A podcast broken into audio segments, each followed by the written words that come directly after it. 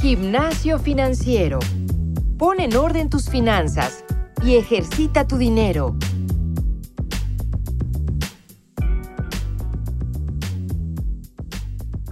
Bienvenidos a un nuevo episodio de Gimnasio Financiero.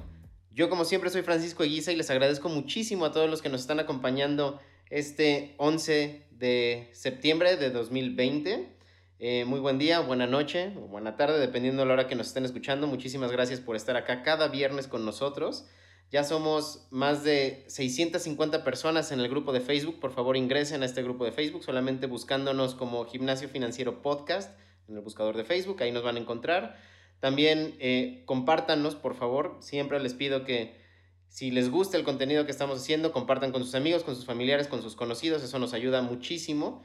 Y suscríbanse en Spotify. Hoy es la plataforma donde más nos escuchan ustedes. Ya estamos en el top 20 de, Business and Technology, en, en, esta sección de podcast que tiene Spotify. Muchas gracias a todos ustedes por ello. Esto definitivamente es por ustedes, no nada más por nosotros. Eh, vamos a ir de lleno al tema del día de hoy. Les voy a platicar primerito que eh, un poco de contexto. Hace un par de semanas hablamos de invertir en ti mismo. Esto fue en el episodio 121 específicamente. Por si no lo han escuchado, por favor los invito a que lo puedan visitar. Eh, en este episodio, perdón, mencionamos que el MBA del IPADE es muy muy bueno para hacer networking. Eh, insisto, escúchenlo porque detallamos muchísimo este tema en particular. Y justo ese mensaje eh, generó algunos comentarios muy muy interesantes de ustedes, queridos podescuchas. Voy a leer uno en particular y lo vamos a tomar justamente como pilar de este episodio, en donde vamos a hablar de cinco consejos para hacer networking. Por mail nos escribió Javier Isban. Recuerden que me pueden escribir directamente a franciscojavier.cubofinanciero.com. Todos aquellos que me han escrito, por supuesto, saben que contesto cada uno de sus mensajes, cada uno de sus mails. Y él nos dice, hola Paco, me gustó mucho el episodio de las maestrías. Estoy buscando estudiar mi posgrado y justo es lo que yo necesitaba para reducir mis opciones. La verdad es que siempre pensé que era muy muy caro pagar estos estudios, pero con las opciones que diste, creo que ya estoy listo. Una pregunta, ojalá sirva para un episodio, por cierto. Mencionabas que hay maestrías que son muy buenas para hacer networking, y la verdad no me ha quedado muy claro qué es realmente el networking. Llevo poquito menos de un año trabajando en mi primer empleo, y lo mencionan un montón, pero me gustaría entenderlo muchísimo más. ¿Me podrías ayudar? Gracias por los temas del podcast y ya me estoy poniendo al corriente. Saludos también a Jimena e Isabel. Ojalá algún día regresen de invitadas. Jimena e Isabel, también el saludo es de mi parte. Espero que nos estén escuchando. Javier, yo te entiendo perfectamente bien. A mí en lo personal me pasó lo mismo en mi primer trabajo. Recuerdo, de hecho, es, una historia eh, bastante buena. Nos invitaron a un evento de networking y yo ipso facto pensé que sería algún tipo de conferencia o algún evento de contenido. Nos invitaban muchísimo a eso antes. Eh, pero cuando llegué solo había, pues básicamente mesas altas, eh, personas por todos lados eh, hablando entre ellas y pues gente recibiendo básicamente cócteles de, de bienvenida y no mucho más. Luego me volvió a pasar cuando justo ahora sí nos invitaron a un día completito de conferencias y en la agenda que nos dieron había una hora completa de networking. Y era una hora completa de networking que eh, sucedía después de haber terminado un masterclass. Entonces, justo cuando termina este masterclass que, que menciono, llega la hora de networking y la gente pues básicamente se fue a formar a los sándwiches y a recorrer los stands de marcas y no mucho más. Entonces, a mí esto me confundió muchísimo más. Eh, insisto, era la primera vez que yo me enfrentaba a estos términos y la diferencia entre el primer evento de networking y luego la agenda de una hora de networking, pues no era tan coherente una con otra. Pero con el tiempo, después de, ya eh, empezar a asistir a, más eventos, a más conferencias, ya lo pude entender. Y Javier, gracias por tu mensaje y por escuchas por si acaso. ¿Qué es el networking? El networking es básicamente hacer crecer nuestra red de contactos. Eh, en pocas palabras, es robustecer la red de contactos que tenemos pero específicamente con personas con quienes podremos hacer negocios o alianzas en el futuro, ya sea, puede ser claro, como clientes, como proveedores, como colaboradores. En sí esto es el networking, aprender a hacer conversación con la gente que hoy no conoces y que muy probablemente más tarde vas a poder tener un business con ellos, ¿no? Ahora, para hacer networking lo primero que se necesita, por supuesto, es interés. Ahora bien, no me refiero a un interés vacío o superficial, es decir, eh, mucha gente en estos eventos de networking solo llega, intercambia tarjetas de presentación, saludan y pues se acabó. Definitivamente eso no creo, al menos yo no creo que sea una buena práctica de networking. Lo que tenemos que tener es un interés de conocer realmente cuál es la oportunidad que surge de conocer a un nuevo colega o colaborador.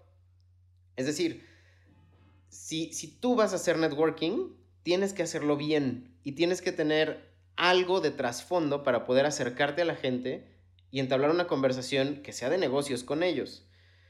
Pero justo sobre este tema que tenemos el día de hoy, cinco consejos para hacer networking. Yo les compilé estos cinco consejos justamente para, para poder tener éxito cuando vamos a un evento de networking o para tener éxito cuando vamos a una conferencia y hay un espacio de networking y en realidad son consejos que a mí me ayudaron muchísimo una vez que yo ya pude, uno, aprender a hacer networking y dos, constantemente asistir a este tipo de eventos. Entonces voy con el primer consejo. Usar este framework que denominan en todos lados ACT, ACT, ACT. Es decir, autenticidad, siempre sea auténtico con la persona con la que estás hablando. Conexión, habla con la persona y no solo preguntes o no solo des tu tarjeta de presentación, como decía, este, habla realmente con ella, entabla conversación y temática, act, autenticidad, conexión y temática. Nunca llegues a hablar sin tener un tema en la mente. Eso es súper complicado porque hará la conversación bien incómoda y súper frágil y ambos querrán salir corriendo antes de que siquiera se conozcan realmente qué hace uno el otro. Ese es el primer consejo. Utilicen este framework ACT, autenticidad, conexión y temática. Ahora bien, el segundo consejo que les tengo a ustedes es siempre muestra interés genuino. Como ya mencioné, el interés reina en el, networking. No hables con una persona solo por hablar con ella. Encuentra lo que los hace afines y conversa sobre ello. Es decir, en pocas palabras, no entres directo pidiendo un favor eh, o haciendo el tan famoso elevator pitch, eh, porque eso lo único que, va a pasar es ponerte en, en el montón. Eso lo hacen todos. Entabla mejor una conversación y cuenta una historia, no solo te tengas un discurso de venta de mi compañía hace esto, te interesa, pues la verdad es que muy probablemente no te va a interesar. El tercer consejo, y este definitivamente sí lo quiero subrayar muchísimo, eh, quería cerrar con este, pero no, me hizo tanto sentido con la coherencia de, los cinco consejos que tenemos. Este tercer consejo es no uses LinkedIn como herramienta de venta, y, y sí lo voy a repetir, perdón que lo repita, pero de verdad, no usen LinkedIn como herramienta de venta. La realidad es que LinkedIn es una excelente plataforma para hacer networking. A mí me encanta, ¿eh? o sea, yo lo uso muchísimo. Sirve muy, muy bien para encajar con la gente en los grupos que tiene, lograr conocer a, gente que, es tu peer en, otras empresas, este, conversar incluso hasta con, con los C-levels o los CEOs de empresas grandísimas, ¿no? El problema es que hoy LinkedIn, a mi parecer, está ahogadísimo con personas que te piden conectar ya que los aceptas cuando al segundo de aceptar a la persona te envían un texto ya súper prefabricado con una oferta de venta. Y la verdad es que es terrible hacer esto. A mí definitivamente yo lo detesto. Eh, para que se den una idea, cada vez que yo entro a mi LinkedIn, y lo hago al menos, ¿qué será? Como una vez por día, tengo 10 nuevos mensajes de personas que lo único que me están pidiendo, o lo único que quieren, es que visite su página de precios o que me registre en su sitio web. Y perdón, pero la verdad es que no lo voy a hacer. No, no es lo que a mí me gusta hacer en LinkedIn. Entonces, eh, sí, todos los mensajes que recibo con preguntas, con conversación, todos los respondo, pero ni uno solo respondo que sea específicamente de venta. Entonces, definitivamente, sí, está bien usar LinkedIn para hacer networking, pero no lo usen nada más para vender, porque eso es de flojera, la verdad. El consejo número cuatro es aprendamos a hacer las preguntas correctas.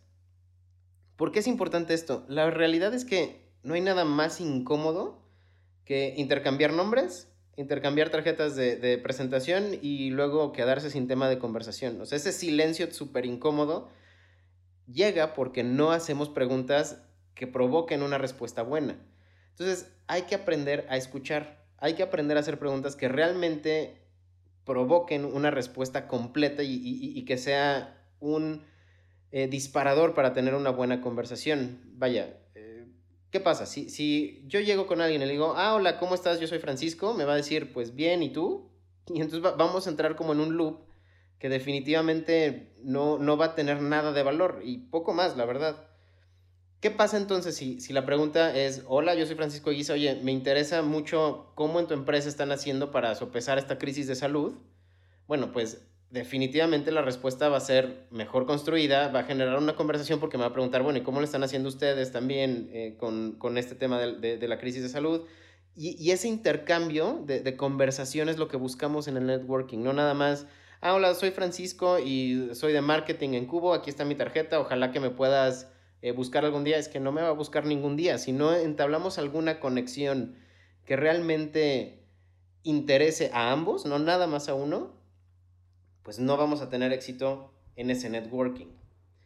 El último consejo, y este a mí la verdad es el que más trabajo me costó, por eso lo pongo al último, es hazlo. De verdad, hazlo. Como, como el eslogan de, de, Nike, just do it. De verdad que sí tenemos que, que aprender a si realmente me interesa hacerlo. Ojo, el networking no es, no es un tema cómodo para todos. Hay gente que definitivamente quiere, eh, o bueno, prefiere no hablar con nadie en un evento y pues está bien. O sea, definitivamente está bien. Muchas veces somos introvertidos. Yo definitivamente me considero alguien muy introvertido cuando voy a este tipo de eventos. Y es que no estamos obligados a hablar con todo el mundo. Hay mucha gente que, que se le facilita y que va a un evento y se va presentando con todos y hace muy buena conexión y eh, luego van a, cenar un día, o sea, vaya, hay, hay, gente que se le facilita. A mí personalmente no se me facilitaba, hoy ya tengo como cierto, eh, cierta práctica con eso, pero aquí la recomendación, digamos, concreta y en corto es, si de verdad tienes interés de conocer a una persona, hazlo. Ve pregúntale, conversa. Ellos, la verdad es que siempre han estado acostumbrados a esto. De verdad solo hace falta que te atrevas. Y esto, esto es súper importante. Eh, una historia que, a mí me gusta mucho contar es, hace mucho tiempo fui a, un evento donde Seth Godin es un escritor muy, muy bueno en, marketing, es un gurú de marketing. Eh, soy en verdad un fanático eh, empedernido de, de Seth Godin. Y fuimos a, un evento donde él tenía un masterclass. Cuando terminó su masterclass, eh, pues una fila gigantesca de gente se, formó para poder platicar con él.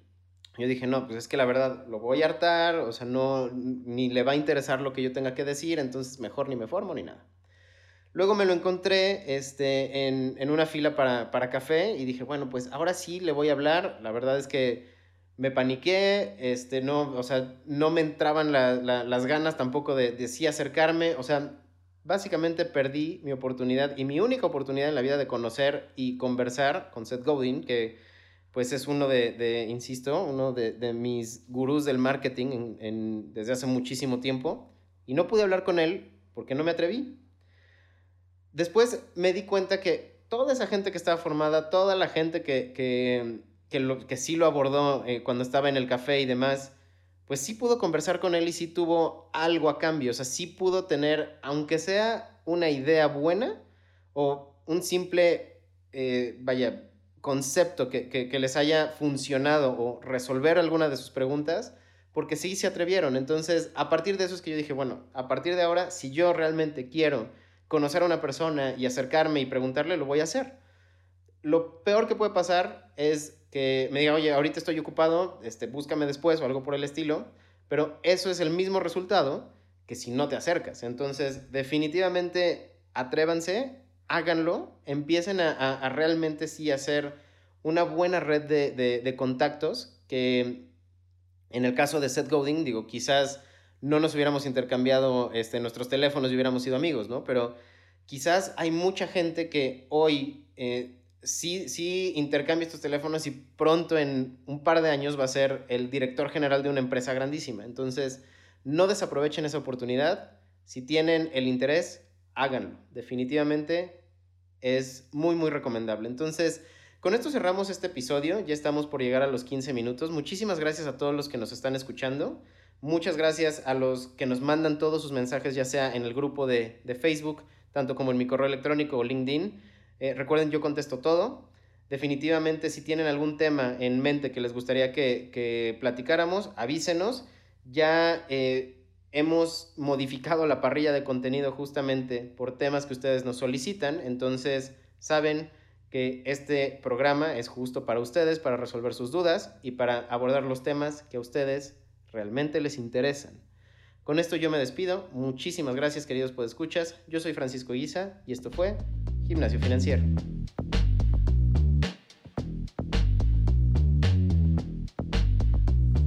El entrenamiento de hoy ha terminado.